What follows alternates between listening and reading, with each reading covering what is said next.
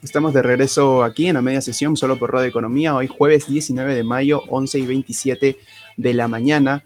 Y estábamos hablando anteriormente acerca de las actualizaciones de los índices en el bloque anterior y ahora tenemos conectado al CEO de y Perú, Iván de la Cruz, para hablar un poco acerca de las actualizaciones del tipo de cambio, las monedas sudamericanas y el tipo de cambio local. ¿Qué tal, Iván? ¿Cómo estás? Muy buenos días. Hola, Diego, ¿cómo estás? Buen día. La jornada del día de hoy, el caso de Perú, inició más o menos en niveles de 3.75 y en estos instantes está cotizando muy cercanos a estos eh, niveles de apertura.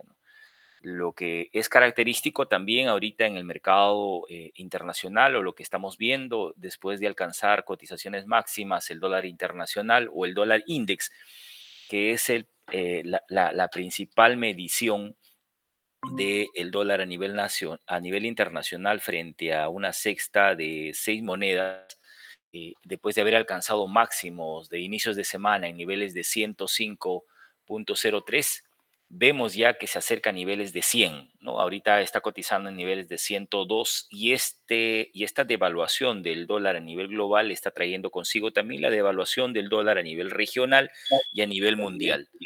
Creemos que esto es lo que está sucediendo en el mes de mayo y ya eh, aterrizando esta información eh, en el mercado local, lo que podemos ver es que ya el tipo de cambio en Perú viene retrocediendo en mayo un 1.77%, este, con bastantes o pocas, mejor dicho, operaciones.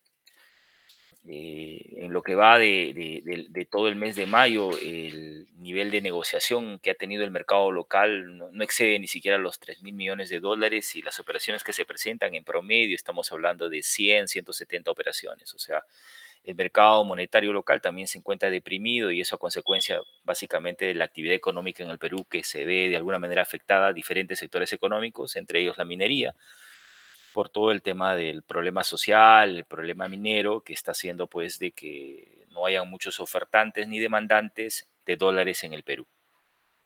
Ahora también estábamos viendo, Iván, eh, comentando con los volúmenes de negociación, el día 16 de mayo solamente hubieron menos de, de 100 100 millones en, con respecto a los volúmenes de negociación, exactamente 99 millones, con un número de operaciones eh, inferiores a los que se habían presentado, sea el caso del 11, el 12 o el 13, eh, en este caso el, el 16 fue de 79 operaciones en el día.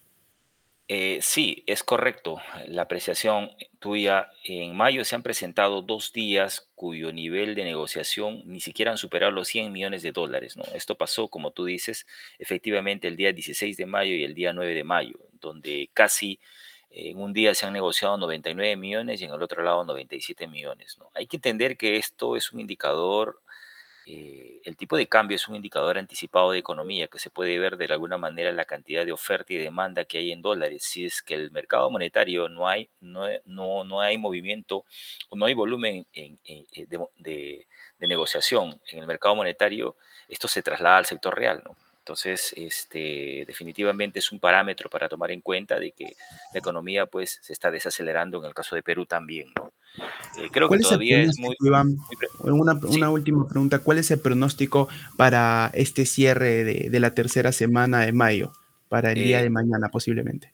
Eh, mira, el consenso de mercado, siempre nosotros hablamos de consenso de mercado, no el consenso de lo que dice Imona y Perú. El consenso de mercado básicamente eh, habla de bandas de niveles de 3.70 y 3.80.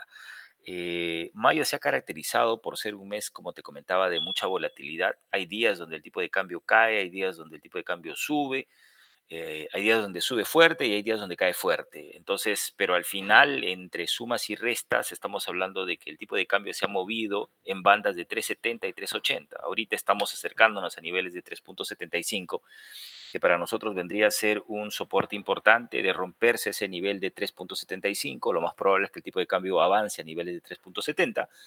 Y si el tipo de cambio empieza a reaccionar en estos niveles de 3.75, lo más probable es que se vaya a niveles de 3.80. Entonces, eh, uno, uno, da una pestañada en la pantalla eh, o en las centrales de información que tenemos y en un momento está en 374 y en otro momento está en 375 y los gaps que se están mostrando en el nivel de cotización es algo que en verdad tampoco no se ha visto. O sea, los precios, la formación de precios que se da no son precios consecutivos. O sea, uno no, no encuentra en la pantalla, por decir, un precio de cotización 375.10, 375.20, 375.30, lo que sí se miraba años anteriores, de compra o de venta. Las posturas de compra y de venta, hoy en día puedes tener gaps abiertos de 3.75 y puedes tener por otro lado una oferta o una compra en 3.76. O sea, tranquilamente podrías ver 10 eh, básicos, 5 básicos de diferencia y eso de alguna manera es porque es un mercado que empieza a perder profundidad. Cuando hay más compradores y vendedores, el mercado es profundo y la formación de precios es natural. Cuando hay muy pocos ofertantes y demandantes de dólares, lo que hace es precisamente esto, se generan gaps hacia arriba y hacia abajo y de alguna manera esto hace que el precio se distorsione. Es así porque vemos el día de hoy, dentro de los gráficos que nos proporciona la radio tenemos que a las 9 y media de la mañana el tipo de cambio local cayó hasta prácticamente niveles promedio de 3.7450 aproximadamente. Luego volvió a subir a 3.7550 en niveles promedio y ahora ha vuelto a retroceder a 3.7510. Un día se le puede denominar volátil.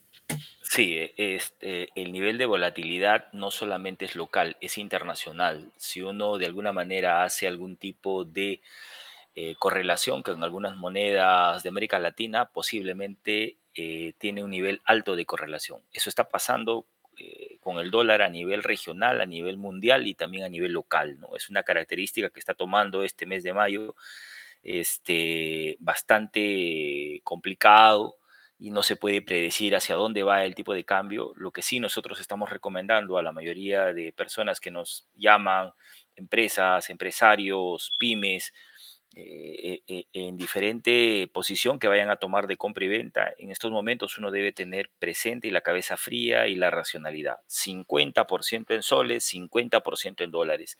Si veo que de alguna manera se está incrementando el nivel de precios del dólar, podría de alguna manera optar a incrementar esta posición hasta un 60%, ¿no? Pero tampoco no es de fiarse porque están haciendo a veces días de subida, de falsa subida, ¿no? Este, o días que caen y de falsa bajada, inmediatamente el tipo de cambio recupera. Entonces, en estos momentos, la recomendación nuestra para poder hecharse y para poder no sufrir devaluaciones tomando una posición a otra es tener eh, los ahorros, las inversiones, los depósitos o la liquidez que ustedes tengan en 50% en cada una de las monedas. Muchas gracias Iván. Y ahora eh, lo último, para terminar, eh, para aquellas personas que quisieran de una manera cotizar, hacer eh, el tipo de cambio local, ¿cómo te podemos contactar? ¿Cómo podemos contactar a la empresa de Imoney Perú? nosotros estamos en www.imoney.pe y también nos pueden ubicar al 748-2710.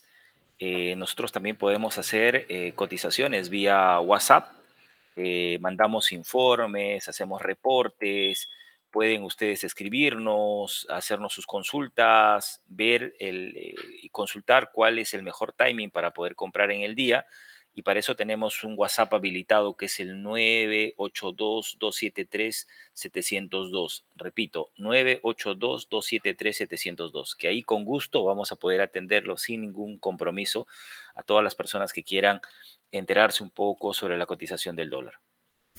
Muchas gracias, Iván, por tu participación aquí en Radio Economía con la actualización del tipo de cambio local. Esperamos tenerte en otra oportunidad y poder conversar un poco más acerca de la bolsa, de la bolsa local, el tipo de cambio en el día a día. Muchas gracias, Iván, por la participación.